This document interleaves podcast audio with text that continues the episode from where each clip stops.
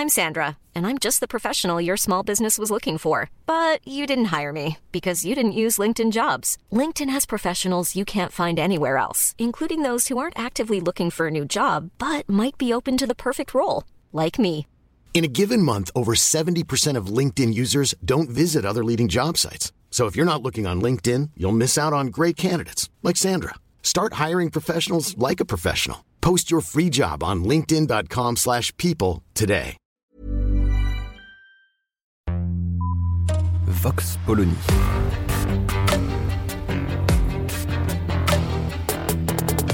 L'actualité vue par la directrice du magazine Marianne, Natacha Polony.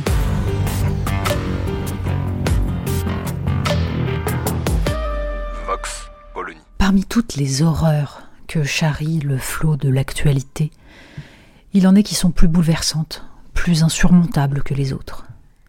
Le meurtre de la petite Lola fait partie de ces atrocités qui remuent notre chair et réveillent nos pires angoisses. Quiconque est parent sait que la fatalité peut frapper n'importe où, n'importe quand, et vit avec cette boule au ventre, le plus souvent discrète, parfois douloureuse. Mais est-ce la fatalité qui est en cause dans le martyr de la petite fille de 12 ans? Les éléments sont là. Une jeune femme algérienne, sans domicile fixe, en situation irrégulière sur le territoire français, visiblement fragile psychologiquement, habitant momentanément chez sa sœur qui, elle, est parfaitement intégrée. Alors nous écrivons ces lignes, ce sont des bribes de scénarios qui nous parviennent, et la responsabilité de chacun consiste à tenter de juguler l'émotion, la révolte qui monte en lui, et à poser les bonnes questions. Hélas, on voit déjà les rôles se distribuer. Ceux pour qui c'est un simple fait divers, ce qui signifie qu'ils ne nous racontent rien d'autre que la triste fatalité. Comprenez, les déséquilibrés, les fous, il y en a toujours eu, c'est malheureux, mais c'est comme ça. Aurait-il dit la même chose si l'assassin avait été un homme, ou si la fillette avait été racisée, pour reprendre leur catégorie douteuse? Et d'un autre côté ceux qui se sont rués sur les premiers éléments de l'enquête comme des vautours sur une charogne.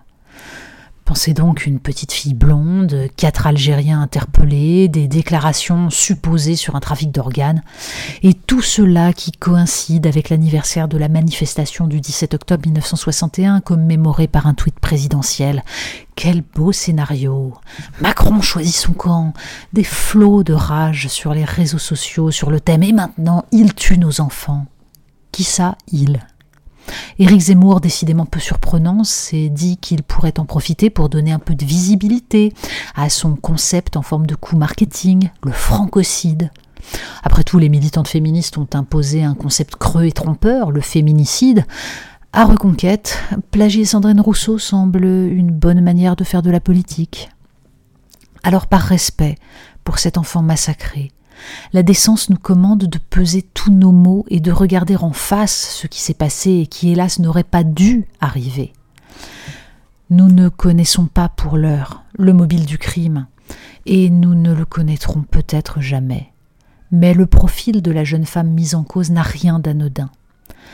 D'abord parce qu'elle était en situation irrégulière en France et faisait l'objet d'une obligation de quitter le territoire français Obligation non respectée, bien entendu, comme chaque fois, parce que la France se contente de demander poliment aux immigrés en situation irrégulière si par hasard ils daigneraient regagner leur pays. Interrogé sur RTL, Gérald Darmanin a plaidé que l'OQTF était trop récente, ce que les dates citées semblent pour l'instant démentir, et a insisté lourdement sur le fait que cette femme était apparue dans une enquête pour des violences commises sur elle par son conjoint. Une façon de laisser entendre que si l'administration n'avait pas fait exécuter l'OQTF, c'est parce qu'elle était une victime? La proportion d'étrangers en situation irrégulière dans les faits de violence mériterait qu'on commence enfin à se poser deux ou trois questions. Et d'abord celle-ci. La psychiatrie en France est dans un état de misère effroyable. Quand les praticiens, dans les années 1970, ont décidé d'ouvrir les asiles, de mettre fin à l'enfermement des fous, il ne s'agissait pas de les lâcher dans la nature, mais de les suivre et de les insérer, ce qui demande des moyens. Cette promesse a été trahie, et les psychiatres alertent depuis des années. On ne parle pas là de souffrance psychique ou de dépression, mais de psychose, de schizophrénie, et donc de malades potentiellement dangereux, dont l'état nécessite un traitement médicamenteux extrêmement précis. Nul, bien sûr, ne peut anticiper le premier passage à l'acte de ce genre de malade. Mais les propos incohérents, la dérive progressive, devraient pouvoir faire l'objet d'un suivi. Les proches, pour l'heure, sont livrés à eux-mêmes. Or la France accueille sur son territoire de plus en plus de gens déracinés, passés parfois par des événements traumatiques. Ces gens entrés clandestinement ou ayant du mal à s'insérer peuvent peu à peu dériver et nourrir un ressentiment profond contre la société qui, selon eux, ne leur laisse pas leur chance et devient peu à peu la cause de tous leurs maux, ou contre des gens qui leur auraient refusé un badge d'accès à un immeuble. Nul ne sait si la justice conclura finalement que la jeune femme de 24 ans était dans un état psychique tel qu'elle relèverait non du procès et de la prison, mais de l'hôpital psychiatrique. Mais alors que les hôpitaux justement débordent, alors que la psychiatrie est encore plus méprisée que toutes les autres disciplines médicales, il est parfaitement irresponsable de créer les conditions passage à l'acte violent en gardant des gens sur, dans un entre-deux qui leur fait perdre ce qui leur reste de stabilité. Ne pas faire appliquer la loi, c'est créer du désordre, de la souffrance et de la violence. Et c'est laisser les irresponsables de tous bords forger les récits qui les arrangent. C'est piétiner la mémoire de la petite Lola et la douleur de sa famille. Vox Polony. Retrouvez tous les podcasts de Marianne sur les plateformes de streaming. Et puis les analyses, articles et entretiens de la rédaction sur marianne.net. Et surtout, n'hésitez pas à noter cet épisode et à nous laisser vos commentaires.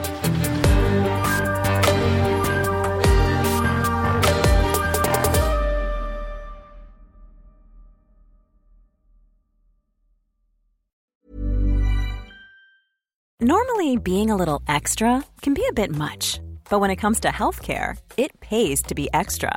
And United Healthcare makes it easy with Health Protector Guard fixed indemnity insurance plans. Underwritten by Golden Rule Insurance Company, they supplement your primary plan, helping you manage out of pocket costs without the usual requirements and restrictions like deductibles and enrollment periods. So when it comes to covering your medical bills, you can feel good about being a little extra. Visit uh1.com to find the Health Protector Guard plan for you.